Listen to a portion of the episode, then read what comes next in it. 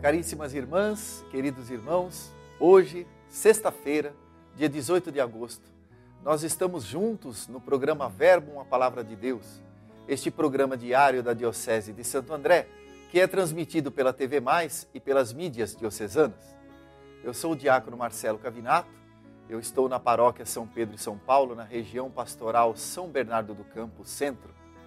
E a igreja nos apresenta hoje o Evangelho de Mateus, no capítulo 19, dos versículos de 3 a 12. Naquele tempo, alguns fariseus aproximaram-se de Jesus e perguntaram para o tentar: É permitido ao homem despedir sua esposa por qualquer motivo?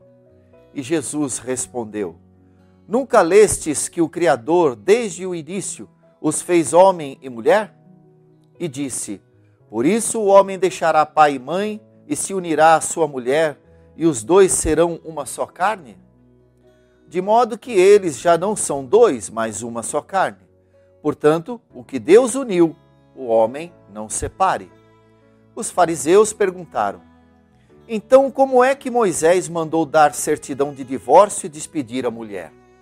Jesus respondeu: Moisés permitiu despedir a mulher por causa de, da dureza do vosso coração mas não foi assim desde o início. Por isso eu vos digo: quem despedir a sua mulher, a não ser em caso de união ilegítima, e se casar com outra, comete adultério. Os discípulos disseram a Jesus: Se a situação do homem com a mulher é assim, não vale a pena casar-se. E Jesus respondeu-lhes: Nem todos são capazes de entender isso, a não ser aqueles a quem é concedido. Com efeito, existem homens incapazes para o casamento porque nasceram assim, outros porque os homens assim os fizeram, outros ainda se fizeram incapazes disso por causa do reino dos céus. Quem puder entender, que entenda. Palavra da salvação, glória a vós, Senhor. Queridas irmãs e queridos irmãos, uma das características mais marcantes de Jesus no Evangelho de Mateus é a justiça. Jesus é o mestre da justiça. Por exemplo, no capítulo 7 deste Evangelho, no versículo 12, temos uma exortação de Jesus que resume como deve ser a atitude de uma pessoa justa. Ele vai dizer: Tudo o que vocês desejam que os outros façam a vocês, façam vocês também a eles. Portanto, irmãos e irmãs, Jesus ensina que viver a justiça é mais do que simplesmente cumprir normas e leis ou preceitos religiosos por mera obrigação. É preciso cumprir por amor a Deus e, consequentemente, amor pelo próximo. Isso sim significa viver a justiça. E viver a justiça é respeitar uns aos outros. E se relacionar com os outros enxergando nele ou nela um semelhante e não alguém de categoria inferior ou que se possa usar para se tirar vantagem de qualquer espécie. Os fariseus, que hoje provocam Jesus com uma pergunta maliciosa sobre a união conjugal, pensavam dessa maneira. Eles se achavam superiores à grande maioria do povo por cumprirem os muitos preceitos da lei e quanto às mulheres, eles as tinham como seres humanos de segunda categoria. Na verdade, eles traziam para dentro da vida religiosa o reflexo do pensamento da sociedade daquela época, onde as mulheres não eram consideradas para nada, não tinham direito a opinarem sobre nenhuma decisão importante, nem na vida social, nem muito menos na vida familiar.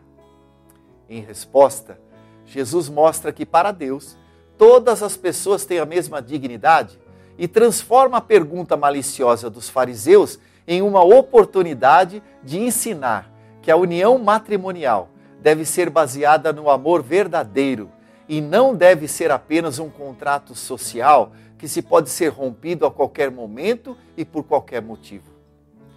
Em uma de suas catequeses, São João Paulo II escreveu que o matrimônio é uma aliança de amor e, como tal, é abençoada por Deus e com vocação de eternidade. O esposo e a esposa são igualmente responsáveis por uma união que deve crescer sempre. Por isso, queridos irmãos e irmãs, Jesus se recusa a ver o matrimônio a partir das permissões e restrições legalistas praticadas e ensinadas pelos fariseus. Jesus nos ensina hoje que o matrimônio, assim como o celibato, a vida consagrada, é uma expressão de vocação, ou seja, quando nós escolhemos e acolhemos o amor de Deus em nossas vidas e nos esforçamos para discernir como podemos glorificar o nosso Deus com as nossas vidas, nós conseguimos assumir e vivenciar nossa vocação com alegria. Queridos irmãos e irmãs, hoje, em nossas orações, peçamos a Deus que nos ajude a vivermos com amor e com justiça, para que todas as nossas obras sejam em agradecimento a todas as graças e bênçãos que Deus nos concede diariamente nos preparemos para a bênção. O Senhor esteja convosco, Ele está no meio de nós. Desça sobre vós, irmãos e irmãs, e vossas famílias, a bênção de Deus Todo-Poderoso, o Pai e o Filho e o Espírito Santo. Amém.